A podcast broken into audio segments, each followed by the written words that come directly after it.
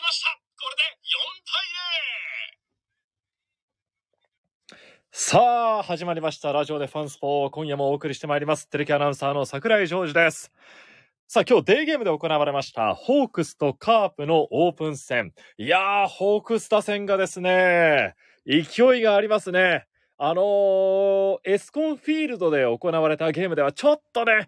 完封負けもあったり、当たりが止まってたんですけども、paypay ドームに戻ってきてから、いいじゃないですか、いいじゃないですか。昨日は6得点、そして今日は8得点ということで、今ね、ちょっと私も今日は DAZN を見ながら実況の練習をしていたのでですね、佐藤選手のホームランを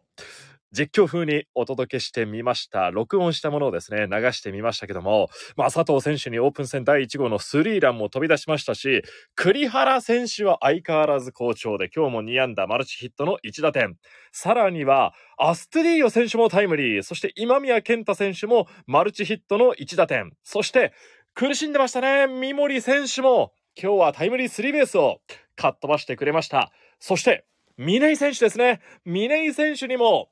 ホークス移籍後、初めてのヒットが今日生まれました。嬉しそうにですね、ボール、記念のボールがベンチに届けられてましたね。で、昨日、大活躍だった正木選手、まあ、上林選手のちょっと膝の違和感ということで出場機会急遽巡ってきた中で昨日はホームランを放って今日もヒットを放ってアピールをしておりますねえいやもう開花宣言でしょこれはもうホークス打線の開花宣言と申し上げていいんじゃないでしょうかもう開幕は日本ハム戦だけはね、3月30日ですけども、ホークスは3月31日、3.31のロッテ戦の開幕に向けて非常に状態も上がってまいりました。そして今日は WBC 組がチームに合流しました。まあ、近藤選手は休みを少し取るということで合流は少し遅れるんですけども、甲斐選手、牧原大成選手、さらには周東選手の3人がチームに加わりました。オープン戦は少しお休みをするということでしたけども、2軍戦に出てったりでね、さらにここから3選手も状態を上げて、近藤選手も加わって、いやー、3年ぶりのリーグ優勝日本一へ歩みを進めていこうではありませんか。それでは始めていきましょう。3月25日のラジオでファンスポスタートです。暑い時はテレキューラジオ寒い時もテレキューラジオ家でも外でもどこでも聞けるちょうどいいぬくもり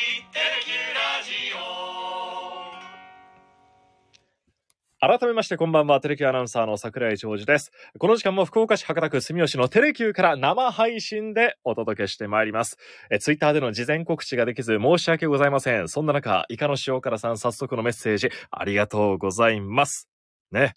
本当はね、もっと WBC の話もね、いっぱいしたいなーなんて思いましたけどもね、昨日の、あのー福さてプラスの方で、木戸アナウンサーと中島アナウンサーがね、いっぱい喋っておりましたので、まあ僕はもういいかななんてね、ねスポーツ番組なのにね、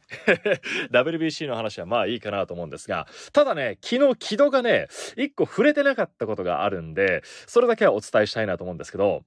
最近ですね、大谷選手が活躍しだしてから、木戸がですね、大谷選手に似てるっていう風に、巷でちょっとだけ、うん、1ミリ、いや、1フレぐらいですね、噂になってるんですよ。本当に、ごくわずかなそうなんですけども、でも、大谷選手はね、ピッチャーとバッターの二刀流ですけども、うちの木戸も言われてみれば、まあ確かに、えーニュースと実況、スポーツの二刀流、まあ言われてみれば、二刀流から、ん似てるのはそこじゃない。うん。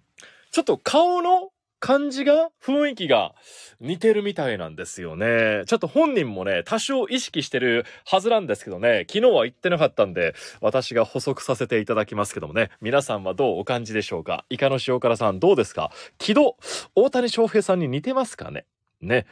一方の中島はね、えー私が三代28歳世代というかね、大谷翔平世代の一人だなんてね、勘違いしたこと言ってましたけどもね。でも WBC を見ていた中で一つだけ言いたいのは、ターナー選手がかっこよすぎましたね。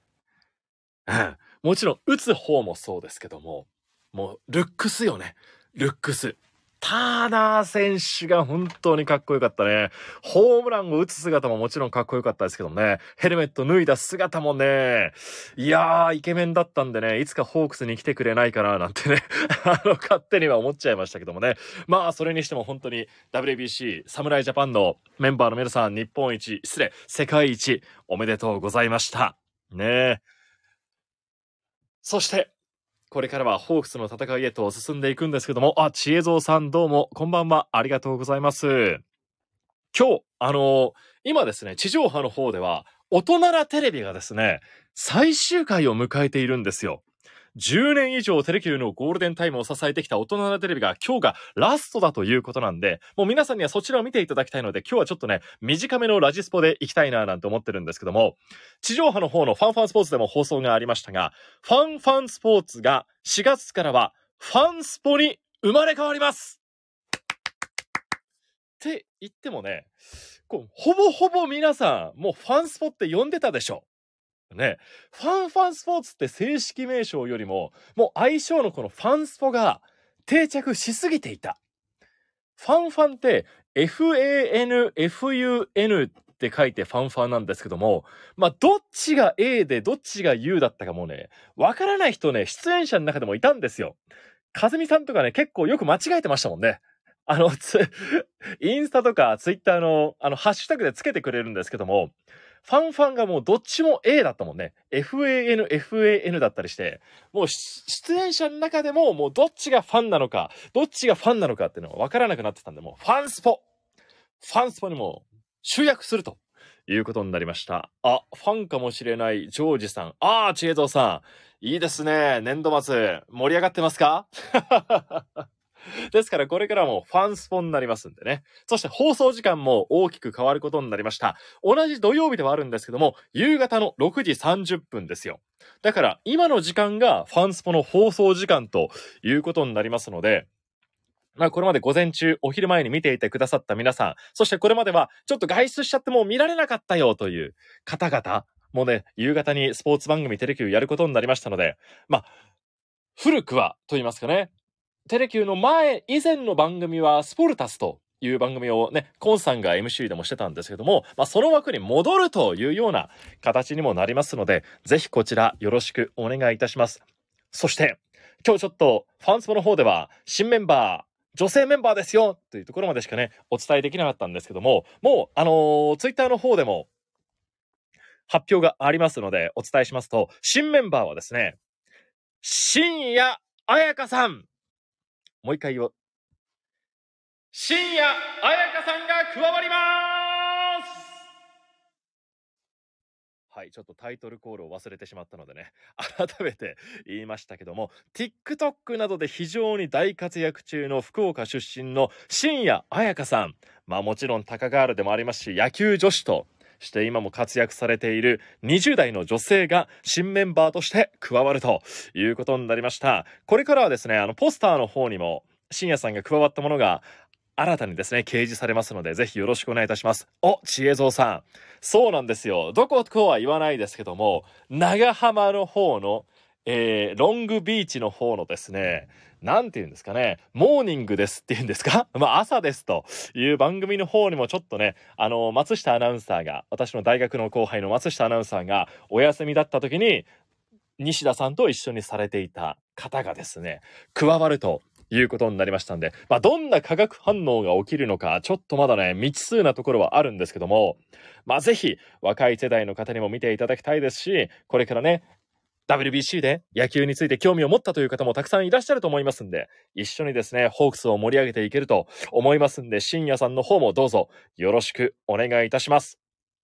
あの、DNA、プロ野球のね、セリーグの方に、バウアーっていうね、まあ、超大物が加わったんですよ。サイ・ヤング賞を獲得したことがあるピッチャーが、あの、加わったんですけどもね、それよりも、大物でしょうね。深夜さんはね、深夜さんはそれ以上のバウアー以上の大物だと我々は思っておりますので、4月1日が初回の放送になりますね。ああバウバウ、確かに。